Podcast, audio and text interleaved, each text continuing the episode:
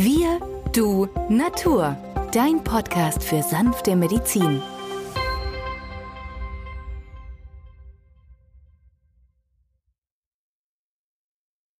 Hallo und herzlich willkommen zur heutigen Folge über Omega-3-Fettsäuren. Mein Name ist Benjamin Hartlieb, ich bin Osteopath und Heilpraktiker und mit mir am Mikrofon ist wieder der Arzt, Biologe und Chemiker Peter Emrich. Hallo Peter. Hallo Benjamin. Peter, immer mehr rücken die Omega-3-Fettsäuren in das Zentrum unserer Gesundheit, denn sie steigern unsere körperlichen und geistigen Leistungsfähigkeiten, sie steigern unsere Vitalität, verbessern unsere Lebensqualität und optimieren darüber hinaus noch jede Therapie.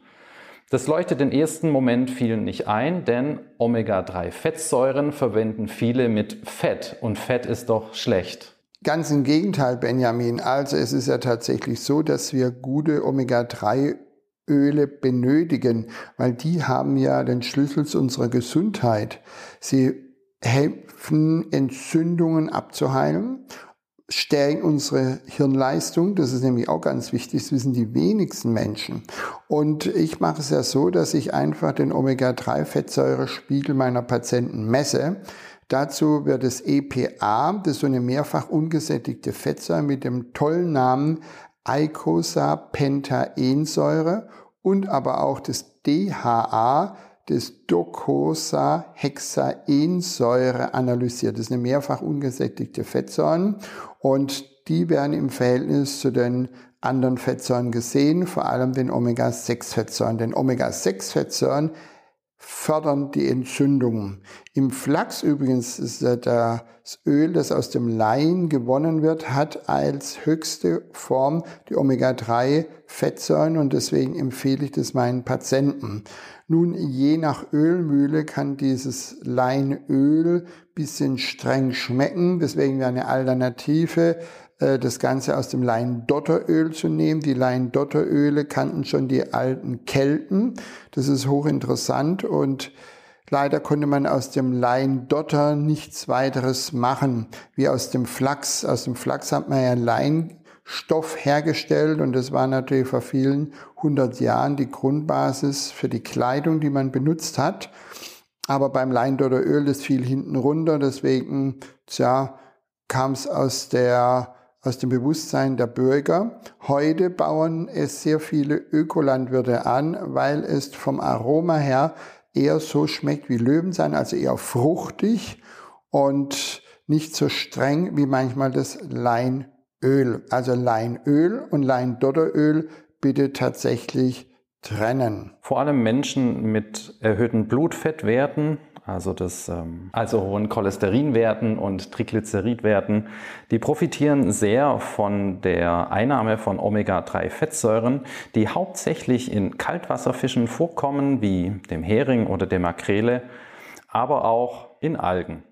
Fische ernähren sich von Algen, die bevorzugt die Alpha-Linolensäure, kurz ALA, das ist eine dreifach ungesättigte Fettsäure enthalten und diese wird dann in der Leber der Fische in die beiden bereits von dir erwähnten Formen EPA und DHA umgewandelt. Und schon 2012 hat man eine Untersuchung gemacht, und zwar bei Kindern, bei Heranwachsenden, bei älteren Menschen, dass die einen Omega-3-Fettsäuremangel haben.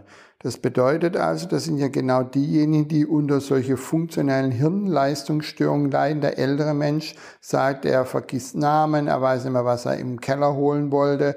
Kinder sitzen in der Schule und tun sich schwer mit dem Lernen.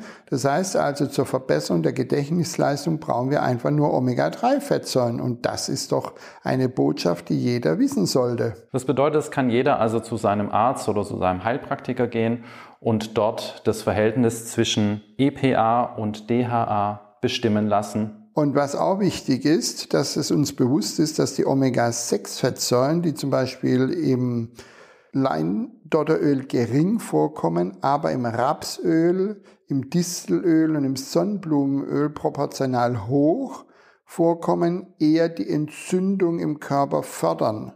Also das sind Entzündungen, die wir dann später in chronischen Prozessen und chronischen Krankheiten wie Arteriosklerose, der rheumatische Formenkreis, Herz-Kreislauf-Erkrankung, gar die Zuckererkrankung, der Diabetes, Depressionen oder im schlimmsten Fall von einer Tumorerkrankung oder einem Krebs ähm, widerspiegeln. So kann man zusammenfassend sagen, dass Omega-6-Fettsäuren die Entwicklung von entzündlichen Prozessen fördern und die guten Omega-3-Fettsäuren hingegen wirken entzündungshemmend. Exakt. So ist es, Benjamin. Und das müssen unsere Zuhörer weitergeben. Das wissen die wenigsten und jammern und lamentieren, weil sie immer chronische Entzündungen haben. Die Sign Inflammations, da haben wir ja auch schon eine Sendung dazu gemacht. Kannst du noch erklären, Peter, woran man Symptome der Silent Inflammation, also dieser stillen Entzündung, selbst erkennen kann? Ja, ganz einfach. Der Patient, der sich chronisch krank fühlt. Dort liegt mit 99,9%iger Sicherheit eine Silent Inflammation vor. Man sieht keine Veränderung im Blutbild, das heißt, die Leukozyten sind nicht erhöht, das C-reaktive Protein im Bereich, Kalprotektin ist normal und nur ein als obsolet geltender Parameter, die Blutsenkungsgeschwindigkeit. Und genau mit der Blutsenkungsgeschwindigkeit decke ich bei meinen Patienten so eine Silent Inflammation auf.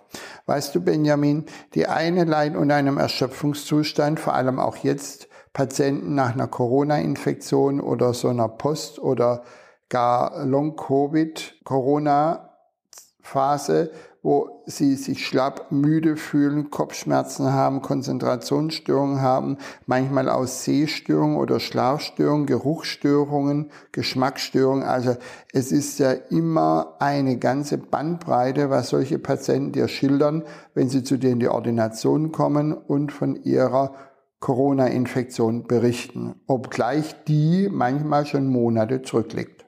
Die Symptome, die du gerade geschildert hast, die treffen ja auf sehr viele Patienten und Menschen zu. Bedeutet das im Umkehrschluss, dass eine Bestimmung der Omega-3-Fettsäuren durch den Arzt oder den Heilpraktiker und dann die entsprechende Einnahme dieser, der, dieser Präparate mit der richtigen Dosierung diese Symptome positiv beeinflussen können?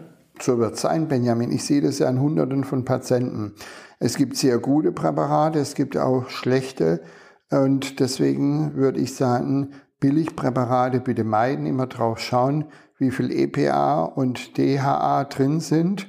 Und dann kann man dementsprechend auch davon ausgehen, wenn der Patient diese regelmäßig einnimmt, so nach acht Wochen sich eine deutliche Verbesserung zeigt. Der Gesamtcholesterinwert geht in der Regel runter.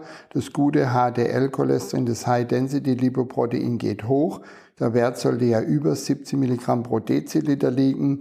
Und das schlechte, das LDL, das Low-Density-Lipoprotein, sollte unter 160 Milligramm pro Deziliter sich mehr oder minder halten. Optimal wäre unter 100. Auch das habe ich schon bei meinen Patienten erlebt. Und immer wieder sehe ich, wenn Vegetarier zu mir, dass die deutlich ein erhöhtes HDL-Cholesterin haben von manchmal über 150, 180 wo die anderen nur staunen, dass es sowas überhaupt gibt. Und dass diese Patienten natürlich ein Gesamtcholesterin erhöhter Wert nach sich ziehen, ist ja auch klar. Ja, weil in der Gesamtcholesterinmenge ist auch das hohe HDL-Cholesterin mit reingerechnet. Deswegen also äh, die profane Vorgehensweise einfach bei Gesamtcholesterin erhöhten Patienten einen Cholesterinsenker, also ein chemischer Cholesterinsenker, sogenannte Statine einzusetzen, ist aus meiner Sicht nicht korrekt. Statine, das sollte man auch hier erwähnen, hemmen die Vitamin B-Aufnahme aus dem Darm. Das heißt also, wenn nicht zeitgleich zu einem Statin Vitamin D und B gegeben wird, vor allem auch D leidet unter dem Einflussnahme, dann haben wir hier eine Krux. Omega-3-Fettsäuren gibt es von sehr vielen Herstellern in ganz unterschiedlichen Darreichungsformen.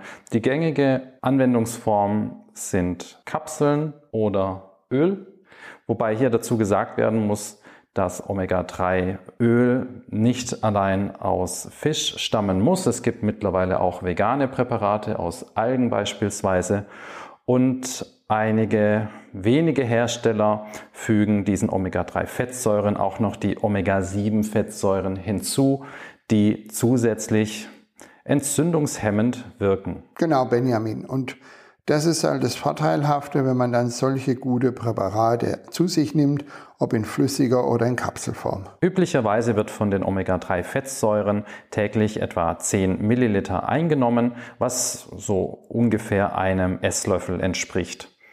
Wenn du dich für die Einnahme von Kapseln entscheidest, dann sind die meisten Präparate so dosiert, dass man am Tag vier Stück auf einmal mit etwas Wasser einnehmen kann. Dadurch erhältst du eine sehr gute Versorgung von Omega-3-Fettsäuren und dein Körper profitiert auf großartige Art und Weise davon.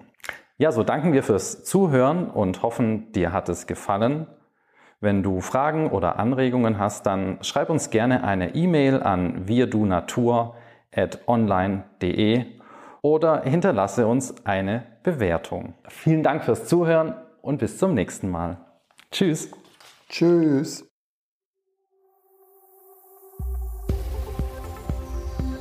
Wenn dir dieser Podcast gefallen hat, freuen wir uns über deine positive Bewertung. Damit hilfst du uns, diesen Podcast bekannter zu machen. Wir danken dir dafür.